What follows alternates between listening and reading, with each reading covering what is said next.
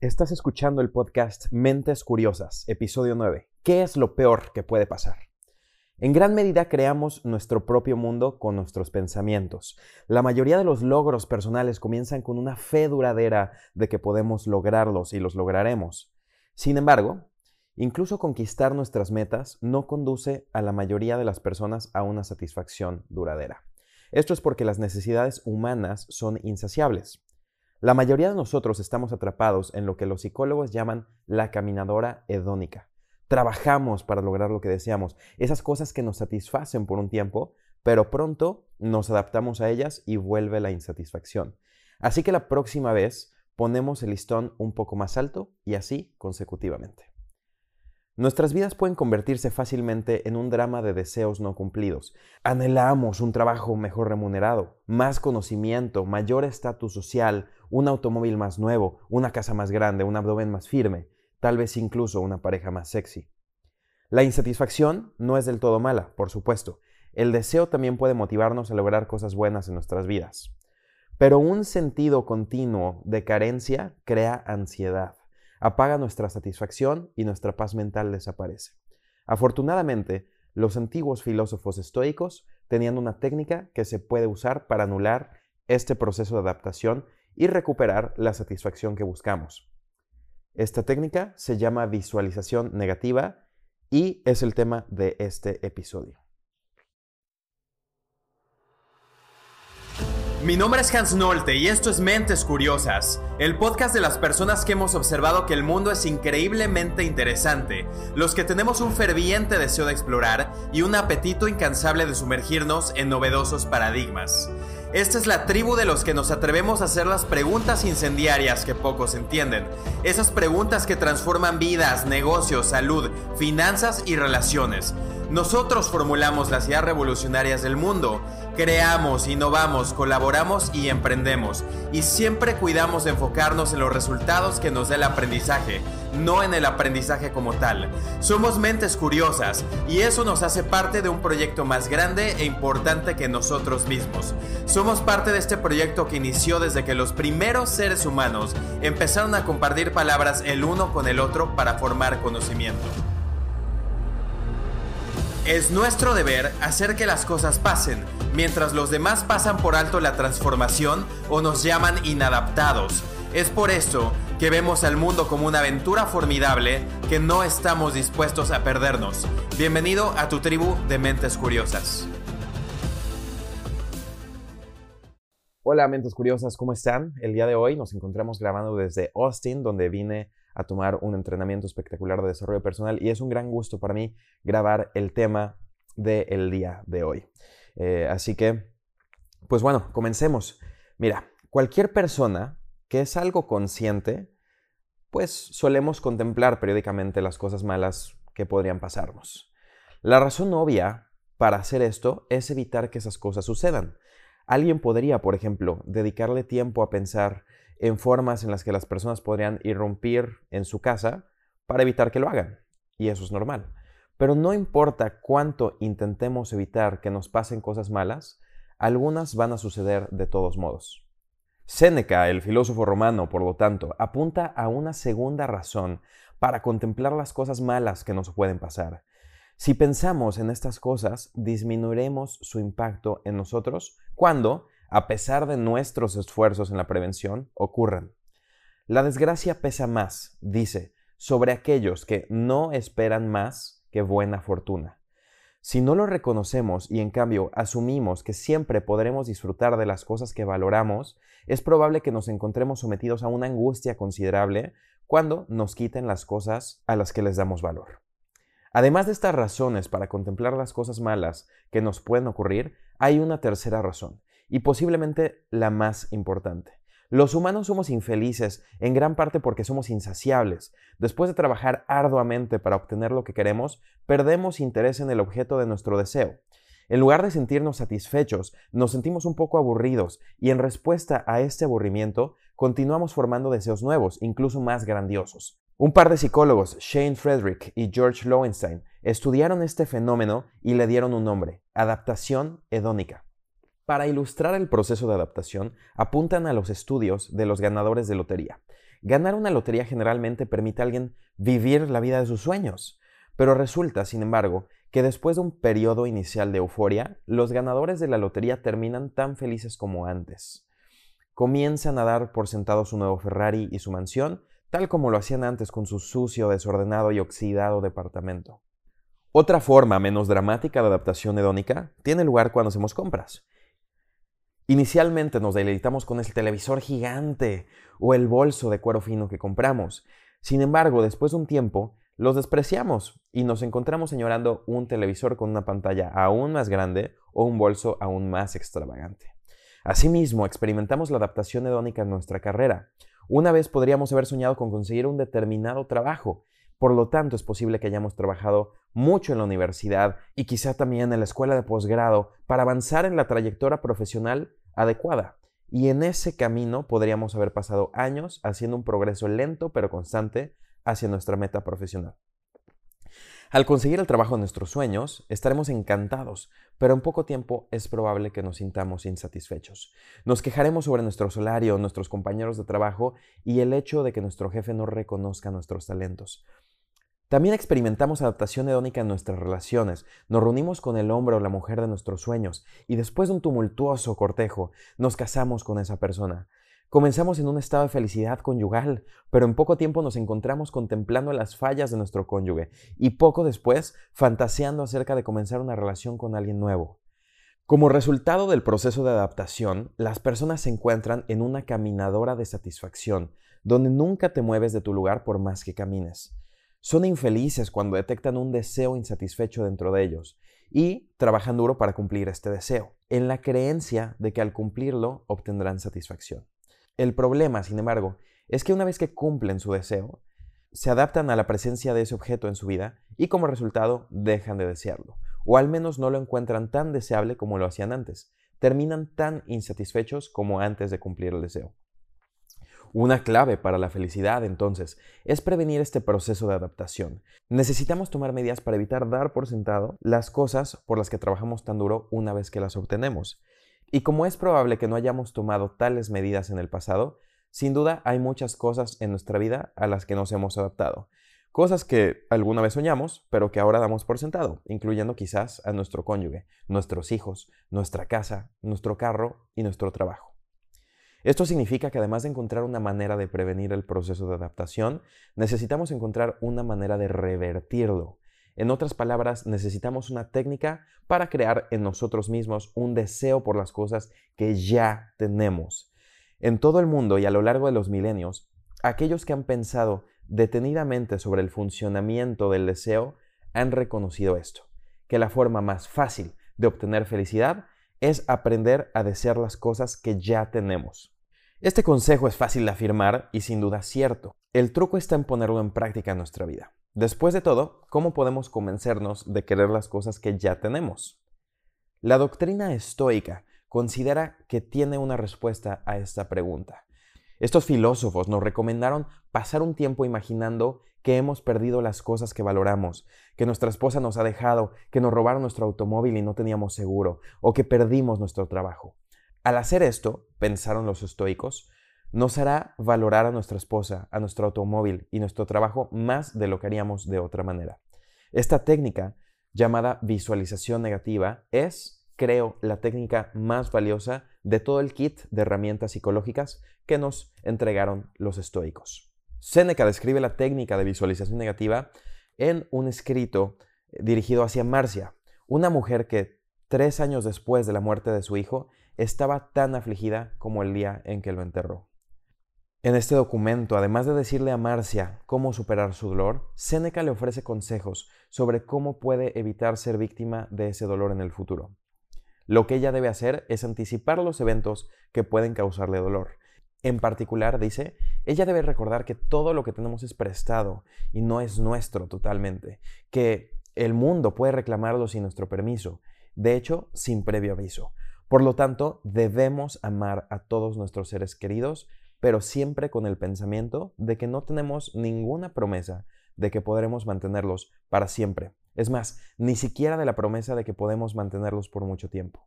Mientras disfrutamos de la compañía de nuestros seres queridos, entonces, debemos detenernos periódicamente para reflexionar sobre la posibilidad de que este disfrute llegue a su fin. Si nada más, nuestra propia muerte lo terminará. Epícteto, por ejemplo, también aboga por la visualización negativa. Nos aconseja, por ejemplo, cuando besamos a nuestros hijos, recordar que son mortales y no es algo que poseemos, que no han sido dadas a nosotros, sino más que por el momento, no inseparablemente ni por siempre. Su consejo, en el acto de besar a nuestros hijos, debemos reflexionar en silencio sobre la posibilidad de que ellos pueden morir mañana. Y sé que esto se está poniendo bastante oscuro, pero por cierto, en su libro Meditaciones, Marco Aurelio cita con aprobación este mismo consejo. Para darnos cuenta un poco de cómo imaginar la muerte de un niño puede hacer que ah, lo apreciemos mucho más, considera el caso de dos padres. El primero toma en serio el consejo de Pícteto y reflexiona periódicamente sobre la mortalidad de su hijo. El segundo se niega a entretener pensamientos tan sombríos. En lugar, asume que su hijo lo sobrevivirá y que siempre estará cerca para disfrutar juntos. El primer padre seguramente será más atento y amoroso que el segundo. Cuando vea a su hijo a primera hora de la mañana, se alegrará de que aún sea parte de su vida y durante el día aprovechará las oportunidades para interactuar con él. El segundo padre, por el contrario, es poco probable que experimente una oleada de placer al encontrarse con su hijo en la mañana. De hecho, tal vez ni siquiera levante la vista del periódico para reconocer su presencia en la habitación.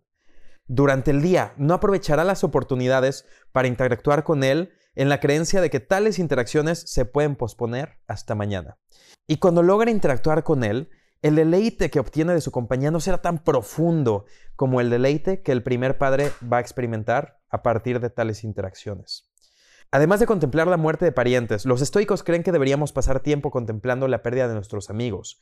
Por ejemplo, Epícteto aconseja que cuando nos despedimos de un amigo, debemos recordarnos en silencio que esta podría ser nuestra despedida final.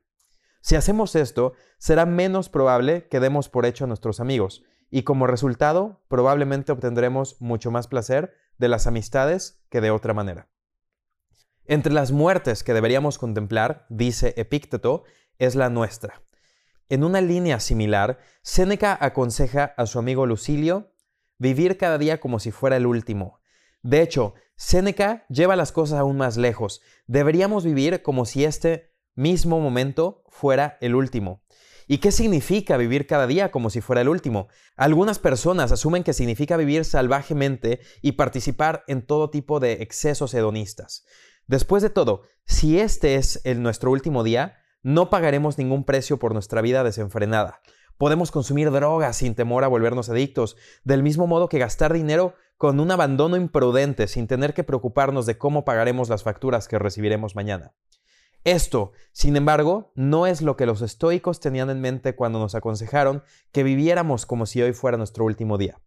Para ellos, vivir como si cada día fuera nuestro último es simplemente una extensión de la técnica de visualización negativa. A medida que avanzamos en nuestro día, debemos hacer una pausa periódica para reflexionar sobre el hecho de que no viviremos para siempre y, por lo tanto, que este día podría ser nuestro último. Tal reflexión, en lugar de convertirnos en hedonistas, nos hará apreciar cuán maravilloso es que estemos vivos y tengamos la oportunidad de llenar este día con actividad. Esto, a su vez, hará que sea menos probable que despilfarremos nuestros días. En otras palabras, cuando los estoicos nos aconsejan vivir cada día como si fuera el último, su objetivo no es cambiar nuestras actividades, sino cambiar nuestro estado de ánimo a medida que llevamos a cabo estas actividades. En particular, no quieren que dejemos de pensar o planear para el mañana. En lugar de eso, quieren que pensemos y planifiquemos en el mañana para recordar y poder apreciar el día de hoy. ¿Por qué entonces los estoicos quieren que contemplemos nuestra propia muerte? porque hacerlo puede mejorar dramáticamente nuestro disfrute de la vida. Y además de contemplar la pérdida de nuestra vida, dicen los estoicos, debemos contemplar la pérdida de nuestras posesiones. La mayoría de nosotros pasamos nuestros momentos de, inactividad pensando en las cosas que queremos pero que no tenemos. Estaríamos mucho mejor, según Marco Aurelio, pasando este tiempo pensando en todas las cosas que ya tenemos y reflexionando sobre cuánto las extrañaríamos si no fueran las nuestras. En este sentido, debemos pensar cómo nos sentiríamos si perdiéramos nuestras posesiones materiales, incluyendo nuestra casa, nuestro automóvil, nuestra ropa, nuestras mascotas y nuestro saldo bancario. ¿Cómo nos sentiríamos si perdiéramos nuestras habilidades, incluida nuestra capacidad para hablar, escuchar, caminar, respirar y tragar? ¿Y cómo nos sentiríamos si perdiéramos nuestra libertad? La mayoría de nosotros estamos viviendo el sueño, viviendo, es decir, el sueño que una vez tuvimos para nosotros mismos. Podríamos estar casados con la persona con la que alguna vez soñamos casarnos, tener los hijos y el trabajo que alguna vez soñamos tener, y poseer un auto que alguna vez soñamos comprar. Pero gracias a la adaptación hedónica, tan pronto como nos encontramos viviendo la vida de nuestros sueños, comenzamos a dar esa vida por sentado. En lugar de pasar nuestros días disfrutando de nuestra buena fortuna, los pasamos formando y persiguiendo nuevos y grandiosos sueños para nosotros mismos. Como resultado, nunca estamos satisfechos con nuestra vida. La visualización negativa puede ayudarnos a evitar este destino. Pero, ¿qué me dices acerca de esas personas que claramente no están viviendo eh, su sueño o una buena situación? ¿Qué pasa, por ejemplo, sin personas sin hogar? Lo importante es darse cuenta de que el estoicismo no es de ninguna manera una filosofía para personas ricas. Aquellos que disfrutan de una vida cómoda y rica pueden beneficiarse de la práctica del estoicismo, pero también aquellos que se encuentran temporalmente en una situación de pobreza. En particular, aunque su pobreza les impedirá hacer muchas cosas, no les impedirá practicar la visualización negativa. Considera a una persona que ha sido reducida a la posesión de únicamente una colcha. Sus circunstancias podrían ser peores, podría perder esa colcha. Lo haría bien, dicen los estoicos, reflexionando sobre esta posibilidad. Y supongamos entonces que pierde su colcha. Mientras retenga su salud, sus circunstancias podrían ser peores. Un punto que vale la pena considerar. Y si su salud se deteriora, bueno, puede estar agradecido de que todavía tiene su vida. Otra cosa a tener en cuenta es que aunque estos consejos suenan opresivos, los estoicos no defienden para nada eh, mantener a estas personas en un estado de subyugación. Los estoicos están de acuerdo en trabajar para mejorar sus circunstancias externas, pero al mismo tiempo sugieren cosas que podemos hacer para aliviar nuestra miseria hasta que esas circunstancias mejoren. Uno podría imaginar que los estoicos, como van por la vida imaginando y contemplando los peores escenarios, tenderían hacia el pesimismo. Lo que encontramos, sin embargo, es que la práctica regular de la visualización negativa tiene el efecto de transformar a las personas en optimistas en todo sentido. Y permíteme explicarte. Normalmente caracterizamos a un optimista como alguien que ve su vaso como medio lleno en lugar de medio vacío. Para un estoico, sin embargo, este grado de optimismo solo sería un punto de partida. Después de expresar su aprecio de que su vaso está medio lleno en lugar de completamente vacío, continuará expresando su alegría de tener un vaso. Después de todo, podría haber estado roto o se lo podrían robar. Y si él domina su juego estoico, podría continuar comentando todas las cosas asombrosas eh, que representa un vaso de vidrio. Por ejemplo, son económicos y bastante duraderos. Y tampoco mezclan eh, su sabor a, lo que ponemos en ellas. Y, bueno, milagro de milagros, puedes ver a través de ellos. Esto parece ser un poco tonto, pero para alguien que no ha perdido su capacidad de alegría, el mundo es un lugar maravilloso. Para una persona así, ver un vaso de vidrio es increíble. Para todos los demás, un vaso es solo un vaso y está medio vacío para arrancar. La adaptación hedónica tiene el poder de extinguir nuestro disfrute del mundo. Debido a la adaptación, Tomamos todas las cosas que vamos consiguiendo en la vida y los damos por sentado en lugar de deleitarnos con ellas. Más bien nos centra en el futuro pensando aquellas cosas grandiosas que podríamos eh, seguir obteniendo mientras, de nuevo, estamos sufriendo con lo que ya tenemos y que alguna vez sí fue nuestro sueño. Esta visualización negativa, sin embargo, también es un poderoso antídoto para la adaptación hedónica. Al pensar conscientemente en la pérdida de lo que tenemos, podemos recuperar nuestra apreciación de la misma y con esta recuperación podemos revitalizar nuestra capacidad de ser felices. Una razón por la que los niños son capaces de gozar es porque no dan casi nada por sentado. Para ellos, el mundo es maravillosamente nuevo y sorprendente. Y no solo eso, sino que aún no están seguros de cómo funciona el mundo. Tal vez las cosas que tienen hoy desaparecerán misteriosamente mañana. Son mentes curiosas. Es difícil para ellos dar algo por sentado cuando ni siquiera pueden contar con su existencia continua o tienen alguna noción del tiempo. Pero a medida que los niños crecen, esto se empieza a desgastar. Para cuando sean adolescentes es probable que den por sentado casi todo y todos los que los rodean. Es posible que se quejen de tener que vivir la vida que están viviendo, el hogar en el que viven, con los padres y hermanos que tienen. Y en un número alarmante de casos, estos niños se convierten en adultos que no solo no pueden deleitarse con el mundo que los rodea, sino que también se sienten orgullosos de esta incapacidad. En un abrir y cerrar de ojos le proporcionarán a cualquier persona una larga lista de cosas sobre ellos mismos y sobre su vida que no les gustan y cosas que son que desearían cambiar. Claro, si esto fuera posible, ¿verdad? Porque con la actitud de víctima que tienen, están decididos de que el mundo juega en contra de ellos y que no hay nada que puedan hacer para cambiarlo incluyendo su cónyuge, sus hijos, su casa, sus hogares, eh, trabajo, el automóvil que tienen, su edad, sus cuentas de banco, el peso que tienen, el color de su cabello y hasta la forma de sus ombligos. Pregúntale a una persona como esta qué es lo que aprecia del mundo.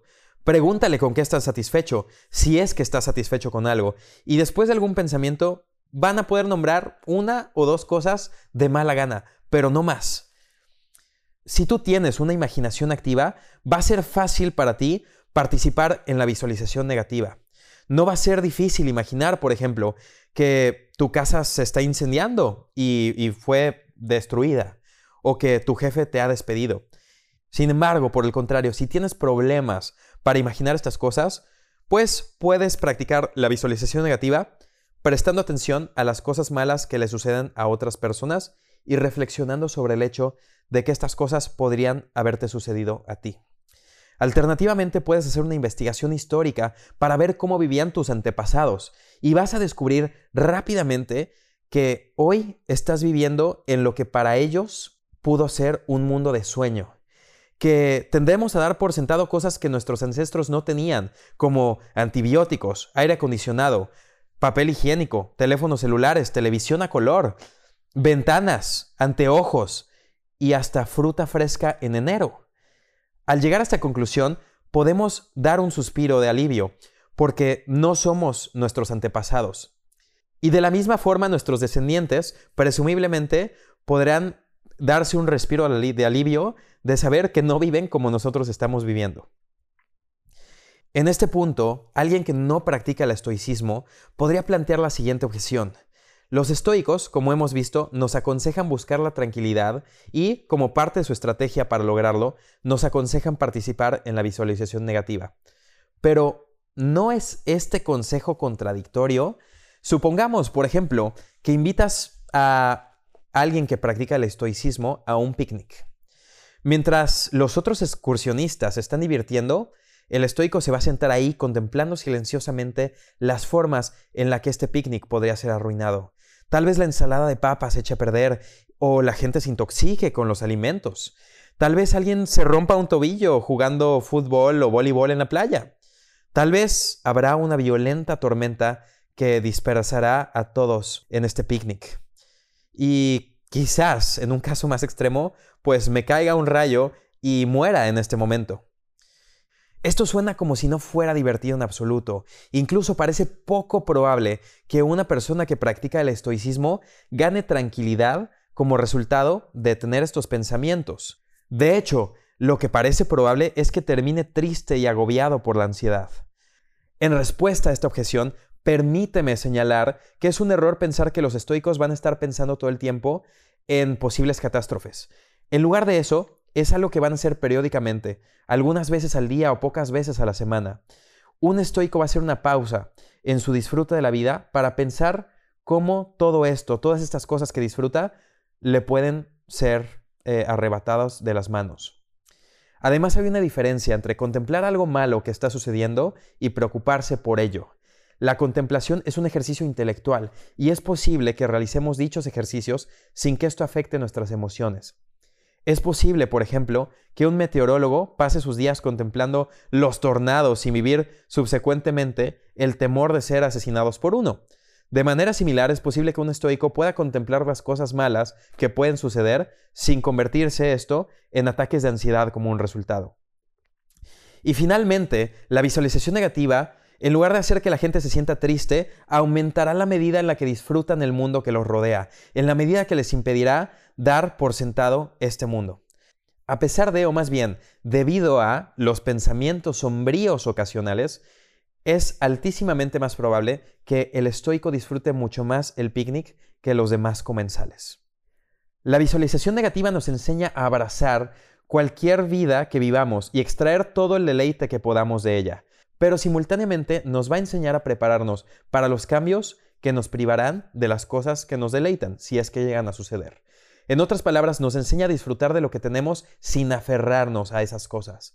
Esto, a su vez, significa que al practicar la visualización negativa, no solo podemos aumentar nuestras posibilidades de experimentar la alegría, sino también aumentar la probabilidad de que la alegría que experimentamos sea duradera, que sobrevivirá a los cambios en nuestras circunstancias. Por lo tanto, al practicar la visualización negativa, podemos esperar obtener lo que Séneca consideró un beneficio primario del estoicismo, es decir, una alegría sin límites, que es firme e inalterable. Debemos tener en cuenta que todo lo que valoramos y las personas que amamos algún día, pues los perderemos. Si nada más nuestra propia muerte nos va a privar de ellos. De manera más general, debemos tener en cuenta que cualquier actividad humana que no pueda llevarse a cabo de manera indefinida debe tener una ocurrencia final. Habrá o ya ocurrido la última vez en tu vida que te laves los dientes, que te cortes el pelo, que conduzcas tu automóvil, que cortes el césped o que juegues Texas Hold'em. Habrá una última vez que escuches el sonido de la nieve cayendo, observando la salida de la luna. La última vez que te llegue el olor de unas palomitas de maíz en el cine. La última vez que sientas el calor de tu hijo dormido en tus brazos. Algún día llegará tu última comida y poco después tomarás también tu último aliento. A veces el mundo nos avisa con anticipación que estamos por hacer algo por última vez. Podríamos, por ejemplo, ir a cenar a nuestro restaurante favorito la noche antes de que esté programado su cierre definitivo. O podríamos besar a nuestra pareja antes de que se vea obligado o obligada a mudarse a una parte distante del mundo, probablemente para siempre. Anteriormente, cuando sabíamos que podíamos ir eh, cualquier día a este restaurante o que podíamos besar en cualquier momento a nuestra pareja, pues podía haber sido poco interesante. Pero ahora que sabemos que no se van a poder repetir, es probable que se conviertan en eventos extraordinarios. Esa cena será la mejor que hayas tenido jamás en ese restaurante y ese beso de despedida será una de las experiencias más intensamente agridulces que la vida tiene por ofrecernos. Al contemplar la impermanencia de todo en el mundo, nos vemos obligados a reconocer que cada vez que hacemos algo puede ser la última vez que lo hacemos, y este reconocimiento puede invertir las cosas que hacemos con un significado y una intensidad que de otra manera estarían ausentes. Ya no caminaremos dormidos por nuestra vida. Algunas personas, me he dado cuenta, encontrarán deprimente o incluso morboso contemplar la impermanencia. Sin embargo, estoy convencido de que la única forma en que podemos estar verdaderamente vivos es si nos ocupamos periódicamente de entretener tales pensamientos. Si te gustó este episodio, te pido que me ayudes compartiéndolo y dejándome una reseña en iTunes. Esto me va a permitir seguir haciendo más y mejor contenido para ti, mi querida mente curiosa. También escríbeme en Instagram, en mi perfil arroba hansnolte. Y si quieres que hable en el futuro de algún tema en específico, eh, también envíame en este momento lo que te gustaría que investigara. Espero que ya te encuentres listo para disfrutar cada vez más de las cosas que te rodean y experimentes tu vida cada vez más al máximo. Tengas lo que tengas y aún así te falte mucho para cumplir tus sueños. Sin embargo, recuerda como siempre seguir expandiendo tu vida y por supuesto manteniendo una mente curiosa. Soy Hans Nolte y te deseo mucha paz, poder y éxito. Hasta la próxima.